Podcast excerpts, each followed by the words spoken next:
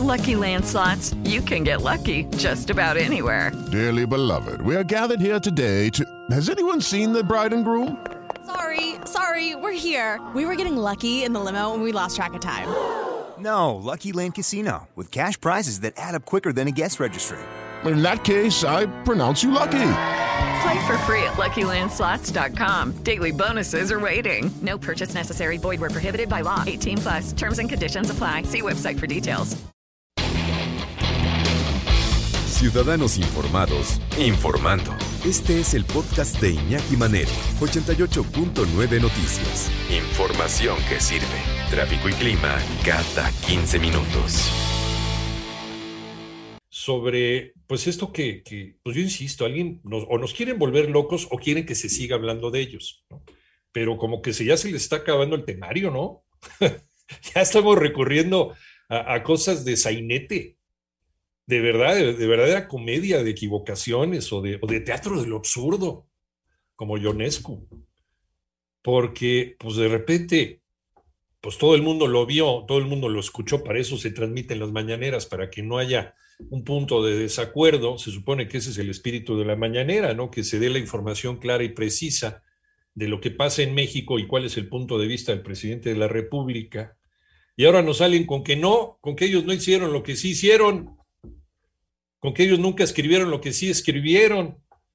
Y luego el mismo jefe del Ejecutivo contradiciendo a una de sus secretarias. Eso es gravísimo, perdón, señor presidente, pero, pero pero pues es parte de su equipo de trabajo, es su gente de confianza, no les haga eso. O por lo menos que le informen a usted bien, porque a veces no le informan y no le dicen bien cómo están las cosas. Ya ve las cifras de, de, de COVID-19, pues lo tienen mal informados desde el principio de la pandemia. Es realmente grave esto. Porque sí, la maestra Delfina, ya lo escuchamos hace un momento en esa mañanera del pasado 12 de agosto, pues sí habló acerca de la carta. Miren, por ejemplo, los puntos del decálogo que ya se quedó, de 10 se quedó en 9, ¿no?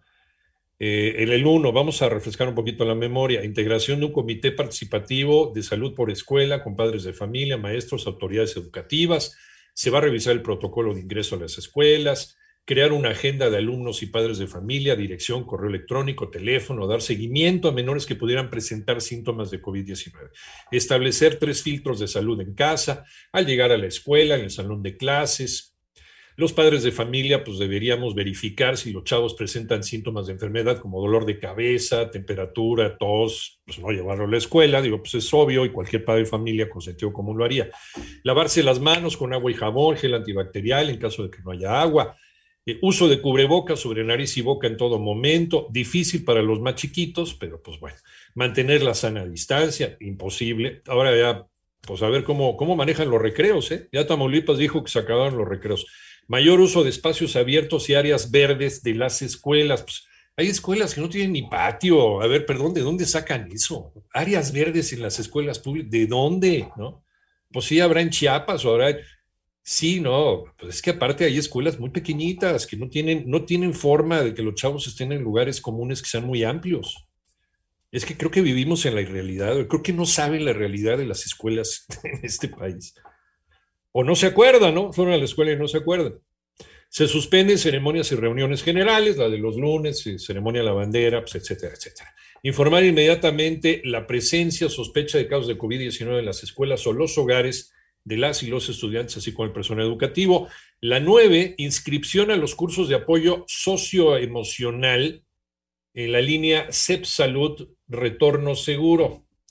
Y la 10, que fue algo así como, bueno, aquí, aquí pues, comprometen a todos los papás, ¿eh? ¿En dónde se está comprometiendo la SEP? Pero bueno, aquí no dice, y la SEP se compromete a tener instalaciones dignas con agua corriente, jabón, gel antibacterial, mascarillas para los maestros. Aquí no dice nada de eso, pero bueno, aquí, aquí todo se carga sobre el padre de familia. Y la 10, que fue el motivo de la polémica, carta compromiso de corresponsabilidad. Ya después se desgranó esta carta compromiso de, de, corresponsabilidad, se empezó a matizar y luego ya empezaron, salieron con que no, no, con que la carta ya la revisamos y no, fíjense que, pues que siempre no, ¿verdad? Eh, el presidente se deslindó, se deslindó de la carta compromiso que, que solicitarían los planteles educativos a los padres de familia. Vamos a escuchar lo que dijo el presidente en esa mañanera. Y acerca de la carta, pues también no es obligatoria. Si van los niños a la escuela, no llevan la carta, no le hace. ¿Ustedes creen que yo tuve que ver con la carta? Pues no, fue una decisión abajo. Si me hubiesen consultado, hubiese dicho, no, somos libres. A ver, señor presidente, usted estaba escuchando a su secretaria de Educación Pública dar a conocer la famosa carta compromiso. ¿Cómo que no le consultaron? Usted debe estar enterado de todo, para eso es el presidente. No que usted sabe de todo lo que pasa en el país y habla de todo lo que pasa en el país pues tampoco balconea así a su gente, ni se balconea usted así, señor presidente, por amor de Dios. ¿no? Dice que nadie lo consultó. Y luego sale a decir que aquella carta que fue escrita, seguramente el perdón del neoliberal. Y hoy, hoy en entrevistas que dio a los medios de comunicación, la maestra Delfina, otra vez también matizando, pues dijo, no, pues ya nos dimos cuenta y estudiamos y nos dimos cuenta pues que, que no, ¿no? que era demasiado esa carta. Entonces, eh, y, e incluimos, van a incluir el asunto de eh, las corrientes de aire y abrir ventanas y todo eso que también tiene que mucho que ver con la salud. Pero bueno, resulta que estamos, estamos jugando al teléfono descompuesto o nos quieren volver locos a todos, ¿no? Con este, con este rollo de la carta no carta o la carta que existió que no existió. Oye, em, bueno, esto es con el asunto de eh, la carta que existió y no existió, pero eh, ¿qué, hay, ¿qué hay con el regreso a clase ahora sí? ¿Qué fue lo que otra vez? Eh, regresando con el presidente de la República y las mañaneras sobre el regreso a clase de manera presencial y no obligatoria. ¿Qué dijo hoy? Mi amigo René Ponce, ¿cómo estás?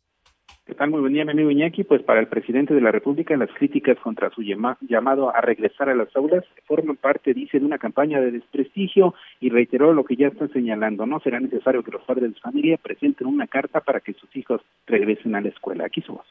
No hay carta con responsabilidad de los padres. La responsabilidad es de todos y principalmente del gobierno, del titular del Ejecutivo, del presidente. Y si yo estoy haciendo el llamado para que se regrese a clases, es porque considero que no hay riesgos y bueno, Iñaki también aseguró que, pues, ante las críticas que ha recibido tanto la carta de compromiso como su deseo de que se regrese a clases, dice todo esto es, forma parte de una campaña de desprestigio, así lo señaló.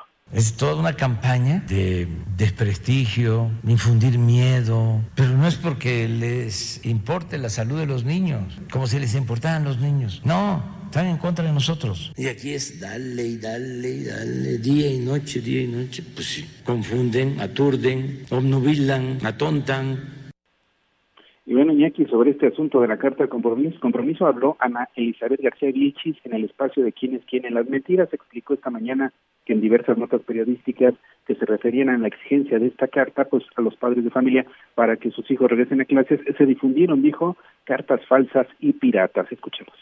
A pesar de que la ACEP advirtió que la carta era falsa, ni el periódico, ni otros medios, ni comunicadores que la publicaron desmintieron o aclararon el asunto. Aunque otros medios publicaron otra carta que también resulta falsa, porque no es un documento oficial. No, la salida fácil y la cantinfleada fácil también, porque la carta sí existió, estaba el presidente presente cuando se habló acerca de esa carta. Entonces, de que hubo una carta, hubo una carta, una carta compromiso que tenían que firmar los padres de familia, independientemente del contenido de la carta o de si se presentaron cartas piratas o no. Pero esto, esto es un triste intento de cambiar las cosas, de cómo fueron y como todos nos dimos cuenta que ahí están. Y ahí están los testimonios, pues no estamos mintiendo y no estamos inventando la voz del presidente, ¿verdad? Y no estamos inventando tampoco la voz de la secretaria de Educación Pública. Entonces, perdón, pero, pero, pero a veces, a veces, este, no se pueden dar tantas maromas sin fracturarse la columna. Bueno, antes de ir a la información, nada más redondeando este tema del regreso a clase y la mañanera del presidente, que ayer dice, dice una cosa, hoy dice que tampoco, pues que sacarte, que no es posible, que los, y que los gobiernos, y que los anteriores, y que, y que nadie nos quiere jugar a la víctima, ¿no? Es un complot. Ya sabemos, ya sabemos la narrativa, ya lo conocemos desde hace años, el presidente. Pero bueno, todo el mundo tiene la culpa menos ellos. Ellos nunca dijeron lo que dijeron, nunca hicieron lo que hicieron y ya los conocemos. Si ya son así, como, como decía la tucita, si ya saben cómo soy, pues ¿para qué me, para qué me llevan? La hora con 32, mi amigo René Ponce, regresamos contigo. Sí, Iñaki, solo para concluir, pues en la mañana de hoy también el presidente de la República pidió disculpas a la clase media del país por decir que se deja engañar por campañas de desinformación en las que se exageran cifras, sobre todo de contagios, hospitalizaciones y defunciones entre los menores, con el objetivo, dijo, de infundir miedo entre los padres de familia para no ser engañados, pues les pide despertar y no hacer caso de esta información. Lo cierto es, Iñaki, que mientras la SEP pide la carta, el presidente dice que no es necesaria y al final pues genera confusión entre los padres de familia y también en las escuelas. Mira, yo creo que ya lo que vale la pena rescatar de todo esto, de esta comedia de equivocaciones, de este sainete al cual se prestó el gobierno federal, pues es que la carta ya no, ya no sirve. La carta ya no vale, la carta ya no existe, la carta ya no es parte del decálogo.